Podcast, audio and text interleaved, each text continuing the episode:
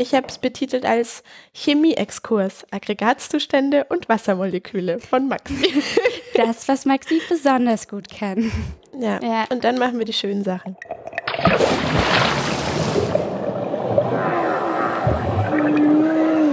Treibholz.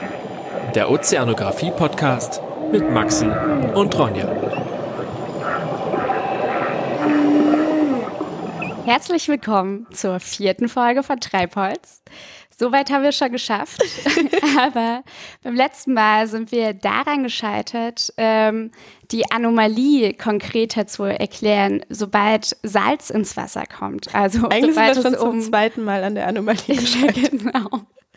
Deswegen dachten wir heute mal einen Schritt zurück. Wir fangen mal mit den Basics an. Heute geht es um die Dichte. Und dann werden wir mal gucken, ob wir uns mit dem Grundwissen der Physik, das wir uns jetzt aneignen werden, die Anomalie endlich mal begreifen. Und damit auch den Zustand des Wassers. Und äh, deswegen geht es jetzt zum ersten Mal um die Dichte an sich, wie sie physikalisch funktioniert, was sie physikalisch ist.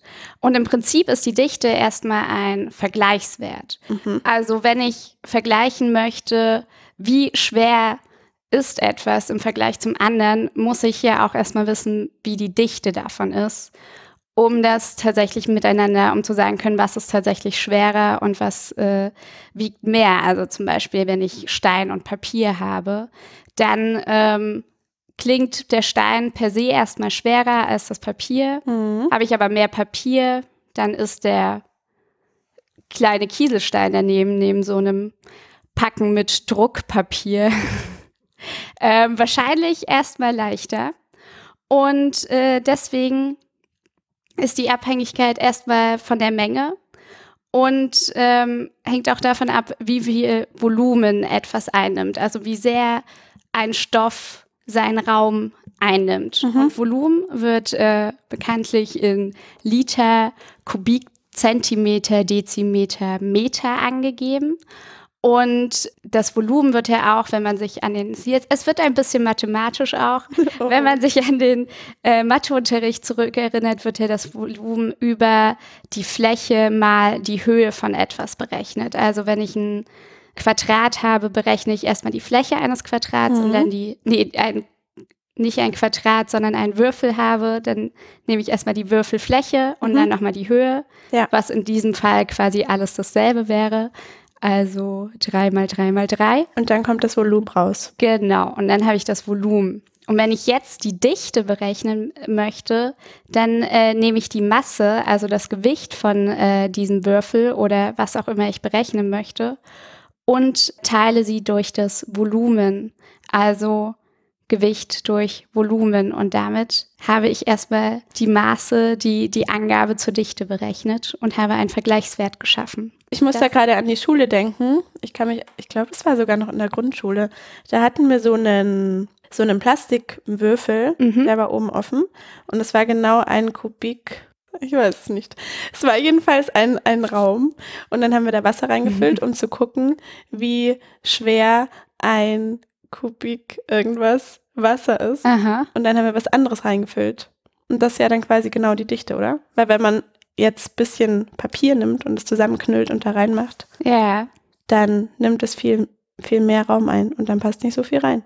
Beziehungsweise hängt es ja dann wieder ab, wie schwer, wie sehr ich das Papier auch da rein drücke dann. Also wenn ich das lose einnehme, dann sind, dann ist es ja gar nicht mehr, dann nimmt es viel Raum ein und hat aber auch viel Platz dazwischen. Sprich, die Dichte ist ja dann gar nicht so groß. Genau, aber jeder Stoff hat ja quasi eine eigene Dichte, oder? Ja, ist richtig? genau. Und wenn ich jetzt Wasser in diesen Würfel reinfülle, dann ist was anderes, wie wenn ich zum Beispiel Reis reinfülle. Ja, genau. Weil Reis von seiner Beschaffenheit her dann weniger Gewicht in den gleichen Raum passt, oder? Ja. Okay. Absolut. An dieser Stelle könnten wir vielleicht nochmal die Frage beantworten, was jetzt eigentlich der Unterschied zwischen Bar und Pascal ist. Oh ja. Ich habe da nämlich nochmal geguckt. Ähm, sind beides existierende Einheiten? Ja. und äh, ein Bar ist ja der Druck von einem Kilogramm auf einen Quadratzentimeter Fläche, Mhm. haben wir letztes Mal schon gesagt. Und Pascal ist quasi die internationale Einheit, habe ich so gelesen. Man Oh. kann aber auch Bar nehmen, aber wahrscheinlich ist im internationalen Raum der Wissenschaft Pascal gängiger. Und ein Bar sind 100.000 Pascal, also 100 Kilopascal oder 1000 Okay. Hektopascal. Also ist das einfach nur sehr, sehr kontextabhängig, äh, wann ich Bar und wann ich Pascal verwende. Ich schätze mal. Ja. Weil dadurch, wenn ein Bar 100.000 Pascal sind, dann kann man ja mit Pascal viel kleinschrittiger Druck Ja. angeben. Also Dichte, meine ich. Also auch wie viele Nullen man, man gerade schreiben möchte dann oder nicht schreiben möchte. weil die Zahlen dann nicht so 0, mm, mm, sind. Ja, Dann haben wir jetzt schon voll viel gelernt. Das ja. Lass uns weitermachen. Ja, Dichte, schön und gut. Beim Wasser sieht das allerdings alles ein kleines bisschen anders aus, Okay. weil es gibt die Anomalie des Wassers, wie wir schon das ein oder andere Mal angedeutet haben. Und zwar ist die Dichte des Wassers ja abhängig von Druck, Temperatur und Mhm. beim Meerwasser noch äh, von Salzgehalt. Und bei Flüssigkeiten im Generellen ist es so, dass sich bei Temperaturerhöhung die Flüssigkeit ausdehnt und bei Verringerung der Temperatur zieht sich die Flüssigkeit zusammen. Mhm. Bei Wasser trifft das auch zu, allerdings nur, wenn es wärmer als 4 Grad ist Ja. Weil bei 4 Grad erreicht Wasser seine maximale Dichte. Wenn die Temperatur dann weiter sinkt, also unter 4 Grad geht, dann nimmt die Dichte des Wassers wieder ab. Mhm. Also wärmer als 4 Grad nimmt die Dichte zu mit sinkender Temperatur, nach 4 Grad nimmt sie wieder ab. Genau, ja. Das ist die Anomalie des Wassers, weil bei normalen Flüssigkeiten wird es einfach immer so weitergehen, dass die Dichte zunimmt mit sinkender Temperatur bis zum Gefrierpunkt und Wasser hat dann nochmal diesen Break, dass es ab 4 Grad wieder in die andere Richtung geht, sozusagen. Ja. Das heißt auch, dass 4 Grad warmes Wasser immer schwerer ist als kälteres Wasser Mhm. und deshalb nach unten sinkt. Das ist zum Beispiel auch der Grund, ich weiß nicht, ob ihr einen Gartenteich zu Hause habt. Ja. Also nein, haben wir nicht. Aber ich, bin nicht. ich sehe, wo du hin möchtest. Stell dir vor, ihr hättet einen Gartenteich. Wir hatten nämlich mal einen. Und ähm, da haben mir meine Eltern mal erklärt, dass die Fische, die da drin sind, wenn es gefriert im Winter, dann ist ja nur oben die Eisschicht. Und die Fische, die muckeln sich dann so ein am Mhm. Grund des, des Teiches, weil da noch normales, halbwegs warmes Wasser ist. Und so überleben die den Winter. Und das ist ähm, nämlich genau das Phänomen, dass dadurch, dass das 4 Grad warme Wasser immer nach unten sinkt, das Kalte oben ist Mhm. und dann irgendwann natürlich so kalt ist, dass es gefriert. Aber das 4 Grad warme, schwere Wasser ist unten und gefriert auch nicht. Und deshalb ist Genau, nur eine ja. Eisschicht auf dem Wasser. Mhm. Äh, und die Dichte wird beim Prozess des Gefrierens auch nochmal verringert. Deshalb ist es einfach super, super leicht, Leicht und, und- ist dann oben. Ja. Und das fungiert ja dann auch so als Schutzschicht eigentlich im Prinzip, dass Ja. es unten nicht noch kälter, also auch nicht kälter wird, im, oder? Hm. Ich weiß nicht, aber was muss dann passieren, dass irgendwas. Eis, es kann ja gar nicht passieren, dass so eine Wassermasse dann komplett zu, hä? zufriert. Weil, wenn man Ja. Eislaufen ist auf dem See, dann muss man auch immer Angst haben, dass man einbricht, weil ja darunter noch Wasser ist. Ja, na, das hängt ja davon ab, wie dick dann die Eisschicht ist. Also die kann ja schon eine gewisse Dicke, Dicke erreichen. weil irgendwann nämlich aber- die Kälte dann runterkommt. Aber das dauert wahrscheinlich lange. Ja. Weil Eiswürfel gefrieren ja auch komplett. Jedenfalls ist das so bei normalem Wasser. Beim Meerwasser ist es aber nochmal was ganz was anderes mit der Anomalie. mhm. Beziehungsweise mit der Dichte, denn durch den Salzgehalt, der ja dann im Ozean ins Spiel kommt, verliert das Meerwasser gewissermaßen die Anomalie des Wassers. Weil je höher der Salzgehalt ist, desto tiefer liegt der Gefrierpunkt des Wassers. Mhm. Wir haben ja schon gesagt, dass der Gefrierpunkt des Wassers irgendwie ein bisschen unter 0 Grad ist. Ja. Aber wenn der Salzgehalt steigt, dann sinkt der Gefrierpunkt noch weiter nach unten. Und gleichzeitig sinkt auch die Temperatur der maximalen Dichte. Ja.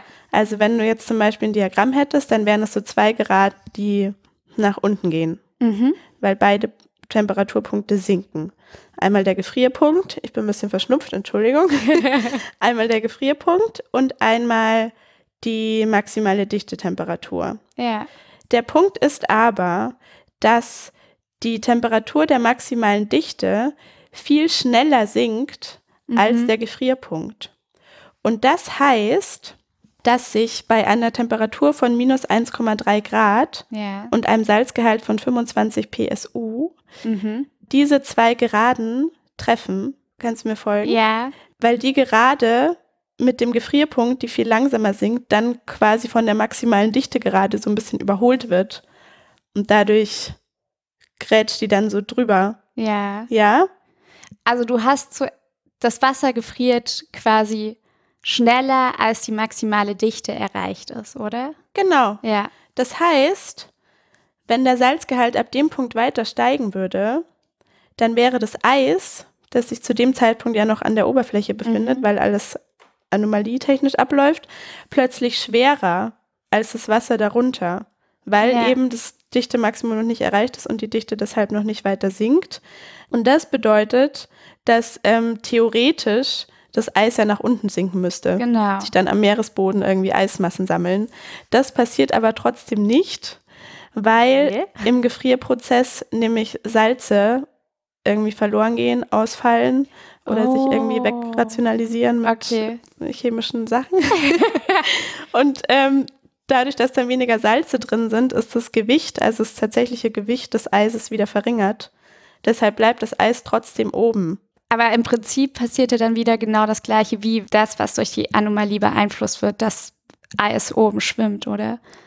Also du hast nicht mehr den gleichen Punkt wie bei der Anomalie an sich, aber im Prinzip ist ja die, das, was zum Schluss passiert, dass das Eis leichter wieder ist und oben schwimmt, ist doch dann im Prinzip wieder das Das stimmt. Gleiche, oder? Ja. Aber bis zu dem Punkt, dass es gefriert, Mhm. ist es von der Schichtung her ein bisschen anders durch den Salzgehalt, weil bis der Ah. Frierpunkt erreicht ist, nimmt die Dichte bei sinkender Temperatur ab und sinkt nach unten und gleichzeitig sinkt das warme Wasser, nicht sinkt, sondern steigt nach oben Mhm.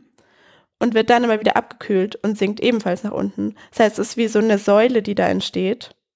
Ja, achso, und jetzt reden wir aber vom Ozean, ne? Jetzt reden wir vom Ozean. Genau, okay, ja. Weil da, das durch den Salzgehalt ähm, ist ja der Dichtepunkt, Mhm. der maximale Dichtepunkt so weit unten, dass, dass dieser Punkt, an dem die Dichte wieder abnimmt, relativ spät erreicht wird. Ja. Und bis dahin ist es so, dass Wassermassen einfach immer abkühlen und nach unten sinken und dann die warmen oben sind und wieder abkühlen und auch nach unten sinken. Und es ist dann wie Ja. so eine, wie so eine kleine Strömung. Strömung. Mhm. Schon, schon fast. Wie so eine Wassersäule, so eine Bewegung einfach. Okay, obwohl ich gerade überlege, weil du meintest ja, durch die Salze löst sich das dann wieder auf. Und ich habe dann diese Eisschicht, die im Prinzip wieder leichter ist, Ja, wenn es gefriert. wenn es gefriert. Ach so, aber ansonsten ist das wärmere Wasser immer noch leichter als das Kä Nee. Wie, wie ist die, äh, diese, also sprich, ich habe dann, einen, wie entsteht dieser ständige Wärmeaustausch, den du dann quasi hast, oder? Wenn dann, Naja, Oder? du hast Wasser, das wird oben von Wind oder so abgekühlt. ja, Wenn es abkühlt, steigt die Dichte. ja, weil es ja immer bei der Punkt weiter unten ist. Genau, dadurch wird es Ja. schwerer und sinkt nach unten. Ah, genau. dadurch und ist dann, das dann, wärmere Wasser wieder oben, kühlt wieder ab und Ja. geht wieder runter. Das ist quasi so eine, wie so eine Abwärtsbewegung und dadurch aber, okay. man nennt das übrigens konvektive Bewegung. Oh ja, doch. Ja, Da, da bin ich bei meinen gescheiterten Recherchen auch schon drauf. quasi so eine vertikale Ja. Bewegung der Ja, Wassermassen. und das ist doch auch dieser Wasser, also dieser Wärmeaustausch, oder? Diese konvektive, dass quasi immer Wärme nach unten, äh, Kälte nach unten gegeben Wärme wird und wieder oben. oben. und dann wieder. Ja. Ja. Mhm. Okay. Ja, cool. Haben wir das jetzt verstanden? Dann haben wir das jetzt, äh, dann können wir die Anomalie oder Nicht-Anomalie des Wassers abschließen in dieser Folge. Sehr gut. Ich glaube, wir können das Vorerst- festhalten, dass die Anomalie des Wassers ist tatsächlich in diesem Sinne nur auf reines Wasser zutreffen. Genau. Und, sobald Salz ins Spiel kommt, ähm, verschiebt sich dann alles so ein bisschen. Ja. Wärmeaustausch ist auch das Stichwort für meine nächste, für meinen nächsten Punkt. Und zwar, wenn Wasser, das haben wir ja gerade eben schon festgestellt, kälter wird, gefriert es und mhm. wird zu Eis. Wenn Wasser seinen normalen Zustand hat, dann ist es flüssig. Und wenn es sehr, sehr stark erwärmt wird, dann wird es, dann kondensiert es, dann wird es zu Gas. Und das kann man, werde ich jetzt auf einer chemischen Art und Weise nochmal erklären. Und zwar wieder nur auf das Wasser an sich erstmal beschränkt, wie das, also ohne Salz dazu, wie das funktioniert. Und zwar, ähm, Darf ich eine kleine Zwischenfrage stellen? Das ging schnell, aber ist Wasser die einzige Flüssigkeit, die das macht? Die was macht? Mit dem Verdampfen und so? nein, das ist nicht die. Nein, das ist nicht die einzige Flüssigkeit. Okay. Also zum Beispiel, ich hoffe, ich habe das jetzt richtig im Kopf, aber äh, Quecksilber ist auch eine Flüssigkeit, kann auch verdampfen. Es gibt hey. viele Flüssigkeiten, ja. Ha. Ähm, Quecksilber ist aber giftig. Genau. Ich weiß auch nicht, was passiert, äh, wenn man das verdampft. Wahrscheinlich nicht, nicht so gut, praktisch. Nicht also, okay. kleiner Warnhinweis an dieser Stelle, bitte nicht zu Hause nachmachen. Und genau.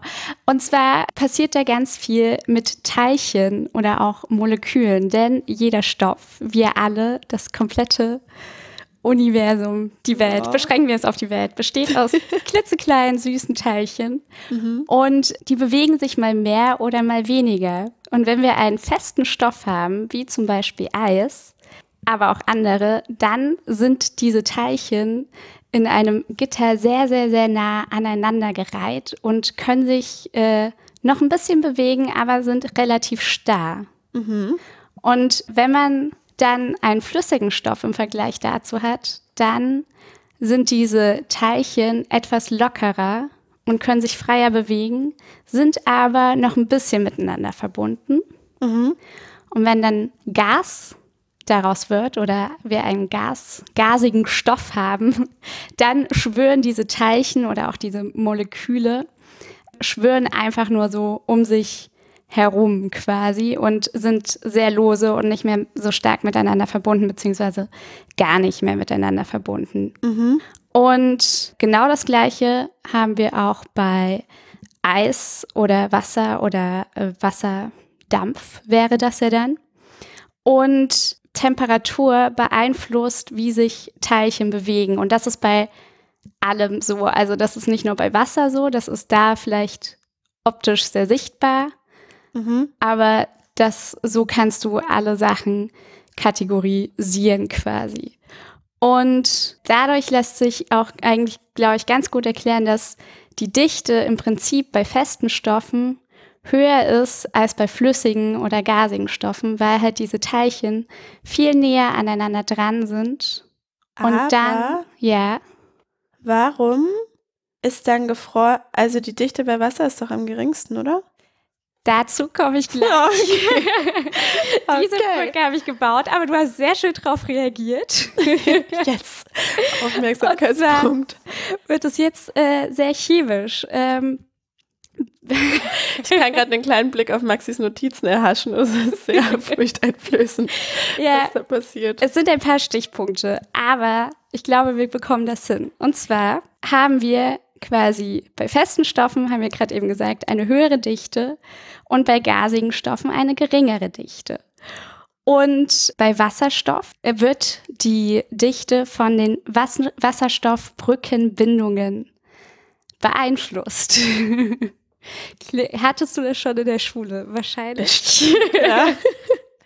Ich kann, ich, ich habe das Gefühl, ich mache immer sehr die, die Basic-Schulsachen, die man eigentlich noch wissen sollte, aber keiner mehr weiß.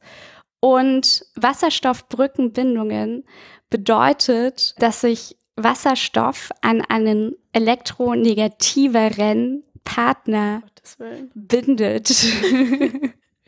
Und wenn wir jetzt Wasser haben, also H2O, ja. Dann bindet sich Wasserstoff an Sauerstoff. Ja. Und dann habe, haben wir ein, ja, haben sich quasi Wasserstoffmoleküle an ein Sauerstoffmolekül drangehangen und werden durch diese Elektronenbindungen zusammengehalten. Dann ist so ein Dreiergespann, oder? Genau. quasi zwei Wasserstoffteilchen und ein Sauerstoffteilchen. Die sind dann ein Molekül. Die sind dann ein Molekül, richtig. Okay. Und dann haben wir ein polares Gespann, denn die sind ja durch Elektronen, diese Elektronenbindungen aneinander gebunden. Dadurch hat sich etwas schon mal angezogen. Und das liegt daran, dass Sauerstoff ist, wie gerade eben schon gesagt, der elektronegativere Partner und kann dadurch diese Elektronenbindungen, die dazwischen bestehen, bindet es stärker an sich, als es das Wasser, äh, als es die Wasserstoffmoleküle machen. Nochmal. Wir haben Sauerstoff. Ja. Wir haben dazwischen Elektronenbindungen, Aha. die es mit dem äh, Wasserstoff verbindet. Ja. Und dadurch, dass wir, dass Sauerstoff der elektronegativere Partner ist, Aha. kann es diese Elektronen, die quasi diese Bindung darstellen, etwas stärker an sich binden, als es das Sauerstoff, Ah, äh, als es das ja. Wasserstoffmolekül Ja, macht. Also die sind zwar alle miteinander verbunden, aber bei dem Sauerstoff sammeln sich die Elektronen ein bisschen stärker an. Dadurch ist da zum Beispiel auch die Elektronendichte auch wieder ein bisschen höher als bei dem Wasserstoff. Und dadurch sind die Wasserstoffteilchen so ein bisschen beweglicher? Wahrscheinlich, aber die sind immer noch aneinander gebunden. Also ich Okay. glaube, das ist auch eher eine vernachlässigbare Größe. Und dadurch sind, ist, der, ist der Sauerstoff etwas negativer geladen, als es, also der Sauerstoff Ja. ist etwas negativer geladen, als es der Wasserstoff ist. Aha. Sprich, wir haben, dadurch lässt sich dann definieren, dass äh, Wassermoleküle dipole Moleküle sind, weil sie zwei Pole haben mit dem Sauerstoff, dem Minus, und mit dem Wasserstoff, dem Pluspol, also mit den Wasserstoffen. Aha. Und dadurch binden sich quasi Wassermoleküle an andere Wassermoleküle und zwar so, dass von einem Wassermolekül sich quasi das Wasserstoffteil An Sauerstoff. an Sauerstoff ah, bindet. okay. Und im Wasser, wenn das quasi flüssig ist, das Wasser, dann wackeln die noch relativ locker so aneinander rum, sind aber quasi miteinander verbunden. Und jetzt, wenn das Wasser aber gefriert, Oh, oh. dann entsteht nicht dieses krasse Gitter, wo, wo sie aneinandergereiht sind, die Wassermoleküle, sondern es entsteht ein sechseckiger Ring. Ich kann dir das hier kurz zeigen. Es entsteht quasi ein Ring, bei dem diese Moleküle auch wieder so aneinander gebunden sind, dass der Wasserstoff an Sauerstoff immer ist. So, und durch diesen Ring entsteht zwischen den äh, Molekülen sehr viel Raum. Ich würde sagen, wir posten deine Notizen auf Facebook. Dann, dann Kann möchte ich ich die aber mal. nochmal schöner machen. Aber man kann sich das ja vorstellen. Man hat zum Schluss einen Ring und in diesem Ring ist quasi, ich will jetzt nicht Hohlraum sagen, weil das chemisch wahrscheinlich nicht prinzipiell, ja. richtig ist. Aber wenn man sich das Gemalte anschaut, ist dazwischen sehr viel Platz. Mhm. Sprich, du hast da nicht so eine hohe Dichte, weil da, viel, da sehr viel Luft ist und dadurch ist gefrorenes Oh, oh, oh. Ist gefrorenes Eis leichter als äh, Ah, weil einfach, ja. und das äh, erklärt, warum aus chemischer Sicht, wieso Eis ähm, leichter ist als flüssiges Wasser. Gott, das sind wirklich die absoluten Basics, die wir gerade machen. Und deswegen hat Wasser zum Beispiel auch so einen hohen Siedepunkt, weil es einfach ein richtig krasser Energieaufwand ist, diese Bindungen auseinander zu bekommen. Deswegen dauert das so lange und deswegen sieden uns auch quasi die Weltmeere nicht so schnell weg, weil draußen ein bisschen auf einmal 29 Grad sind. Also der Siedepunkt von Wasser ist auch wesentlich höher als von anderen Flüssigkeiten. Jetzt habe ich gerade das Bild im Kopf, dass wenn Wasser kocht, dann fängt es doch erst so an zu wackeln und so. Ist das, weil, weil es dann mit aller Kraft so rumwackelt, um die Teilchen zu lösen? Ja, beziehungsweise heißt das ja auch, dass die Teilchen sich dann schneller bewegen durch den Wasser, also durch den Wärmedingens. Und ich glaube, dadurch kommt auch die Bewegung dann wahrscheinlich in das Wasser rein. Das ist schon ziemlich cool eigentlich. Ja. Ha, Hat man das verstanden? ja, sehr. Aber ich finde, also mir reicht es jetzt mit äh, Chemie und allem. Ich kann auch nicht sagen, was passiert, wenn Salz dazukommt. Aber das löst sich ja auch, sobald es gefriert. Eben, das löst sich einfach alles weg. Und damit haben wir es völlig astrein geklärt und können jetzt mit den schönen Dingen des Lebens weitermachen. Ich habe nämlich ein Bomben-Tier rausgesucht. Du sprichst auch schon seit einigen Tagen davon. Ich bin jetzt Weil sehr gespannt. ultra krass ist. Die Meereskreatur der Folge ist der Pistolenkrebs. Uh. Auch Knallkrebs genannt. das klingt ein bisschen nach Silvester. es gibt ähm, von der Familie des Knallkrebses. Der offizielle Begriff ähm, ist leider so gestaltet, dass ich ihn nicht aussprechen kann. Das ist vielleicht sowas wie Alpheide oder Alpheide. Jedenfalls gibt es vom Knallkrebs mehrere hundert Arten. Man findet den Knallkrebs vor allem in Korallenriffen, aber es gibt vier Arten, die sogar in Süßwasser vorkommen. Ich konnte leider nicht rausfinden, wo genau, aber vielleicht Damit du sowas ja hinfahren kannst. In der Spree auch. Die sind drei bis sechs Zentimeter groß, mhm. also relativ klein, haben aber eine extrem große Schere. Also die haben zwei Scheren, ja. den Krebs, aber eine davon ist quasi so groß wie der ganze Körper. Also Kommt das, also das kommt dann noch zu diesen sechs Zentimetern dazu? Ja, oder du hast den sechs Zentimeter Körper und eine Schere. Krass. Ich glaube, es ist die rechte, aber ich bin nicht sicher. Vielleicht auch die, eigentlich weiß ich es nicht. Ja. Ähm, die ist dann nochmal sechs Zentimeter. Also sie ist wirklich extrem groß in Relation zum, zur Körpergröße des Krebses. und diese Schere hat zwei Teile. Der eine Teil ist unbeweglich. Ja. Und dann ist noch so ein Ach, kleiner so beweglicher Teil dran. Ja. Also ja. das ist quasi wie beim wie beim Krebs einfach. ich, ich sag gerade wie beim wie beim äh, beim also, also beim Sushi essen mit den Stäbchen, dann sagst du doch auch nur das eine Stäbchen ja, genau. Bewegen. Ja. So stelle ich es mir auch vor. Und das Ding des Pistolenkrebses ist jetzt folgendes. Er macht diese Schere auf und an sowohl am beweglichen Teil als auch am unbeweglichen Teil ist so eine kleine Platte dran, mhm. was die dann im geöffneten Zustand zusammenhält. Oh. Und ähm, deshalb ist es, braucht es einen extrem, extremen Kraftaufwand für den Krebs, diese Schere wieder zuzumachen. Ist wie so ein, wie so ein Schnapp. Also es schnappt mhm. dann so ein. Ich stelle mir es vor wie zwei so Magneten und dann braucht es sehr viel Kraft, um die zuzumachen. Und wenn er seine Schere dann zumacht, yeah.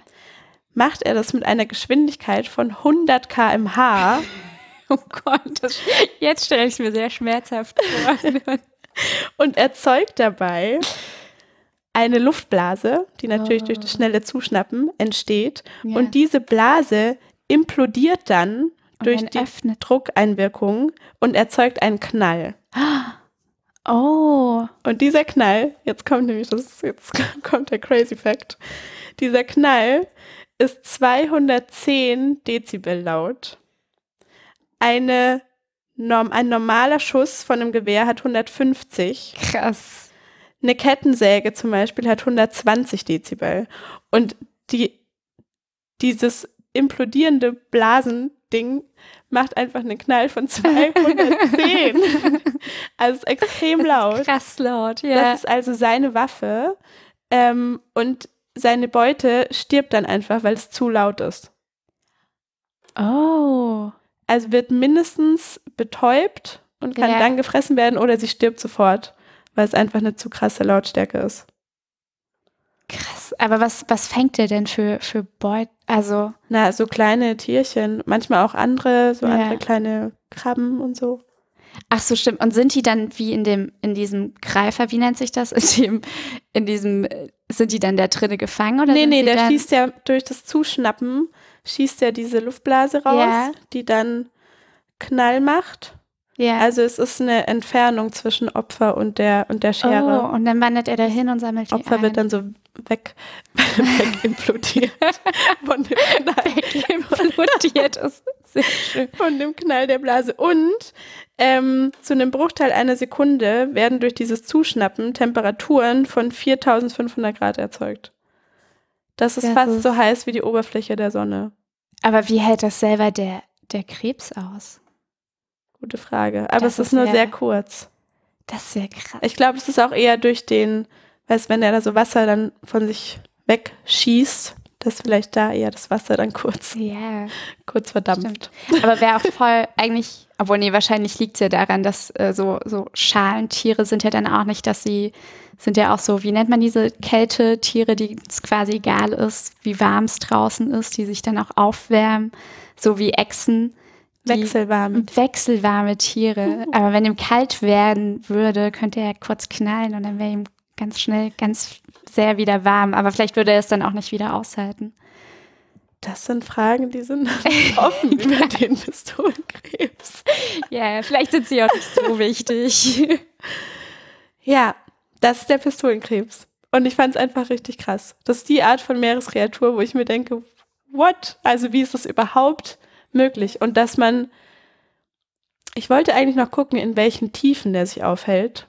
Aber wenn er auch in Süßwasser sein kann, dann ja wahrscheinlich jetzt Ja. nicht unbedingt am, Aber die Funktion ist ja dann eher an Land, oder? ach so, nee, Meeresboden dann. Meeresboden. Also da unten in, Ja. steht dieser krass. Das ist ja, äh, Damit hat sich die Frage mit der Tiefe auch erübrigt. äh, Na, oder so Korallenriffe sind ja ja, kann auch oben ist. Aber wenn es so extrem laut ist, frage ich mich, warum man das. Es muss ja auch für Taucher theoretisch voll gefährlich sein, oder? Aber ich verstehe das nicht. Wie das Unterwasser. das ist, das ist,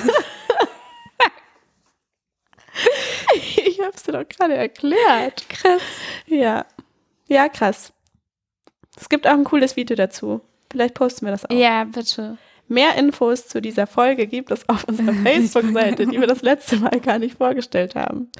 Ja, sie heißt treib, also facebook.com slash treibholzpodcast. Das war jetzt dein Punkt. Da musst du selber durchkommen, wie. Ja, Das war die Meereskreatur der Folge, die mich sehr glücklich gemacht hat während ja der klingt sehr Recherche. spannend. Ich schaue mir dieses Video auf jeden Fall an. Gleich nachdem ich dir das Wort der Folge vorgestellt habe. Ja. Und zwar haben wir ja über Flüssigkeiten, Gase und feste Zustände von Wasser gesprochen. Und ich möchte dir jetzt den Begriff näher bringen, der quasi beschreibt, wenn etwas Festes gleich zu Gas wird Uh. und den flüssigen Zustand äh, überspringt. Mhm. Und das ist die Sublimierung oder Sublimation Uh. oder etwas sublimiert gerade, um alles korrekt und vollständig zu haben. Und das passiert zum Beispiel, wenn man Trockeneis in sehr, sehr heißes Wasser tut, dann entsteht ja dieser krasse Nebel und alles Ja. strömt raus und dabei sublimiert das Trockeneis bezie- beziehungsweise kondensiert auch, deswegen wird das so eine große Masse an Nebel. Mhm.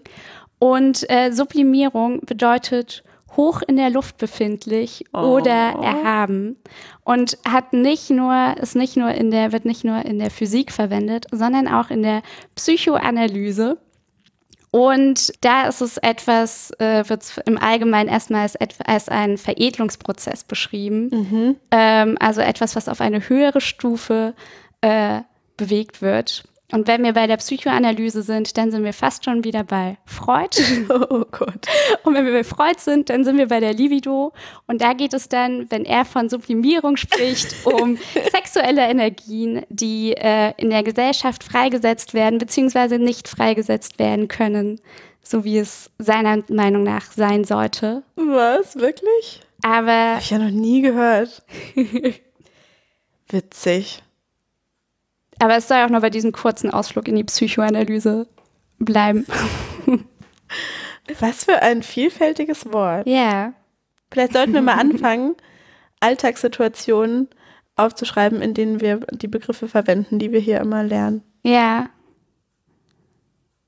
Sublimieren. Subli Wie war nochmal das, äh, das Substantiv? Sublim Sublimierung oder Ach, Sublimierung. Sublimation. Sublimation. Ich glaube, eins von den beiden wird häufiger verwendet.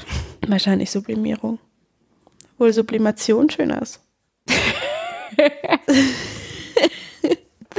Das ist, vielleicht kannst du das auch kontextbedingt dann anpassen, was wo besser geeignet ist. Vielleicht für Reime oder so. Reime. ist dann entweder ein Ung oder ein Oh, Zion das hinzugeeignet. Ozeangedicht der Folge. Und schon haben wir, und jetzt haben wir den Podcast wieder sublimiert und auf eine höhere Stufe gehoben mit einem Gedicht. und haben eine Hausaufgabe. Ich würde sagen, in der nächsten Folge wagen wir uns mal auf zu neuen Ufern und verabschieden uns von der Dichte und dem Ist-Zustand des Meeres, oder? Ja, absolut. Ich finde genug Basics. Jetzt, Nächste Woche geht's, geht's los. Da suchen wir uns ein cooles Thema raus. Ja. Bis dahin, Ahoi. ahoi. Und könnt uns gerne auf Facebook liken und uns schreiben an post podcast.de. Da freuen wir uns und sagen Tschö. Tschüss.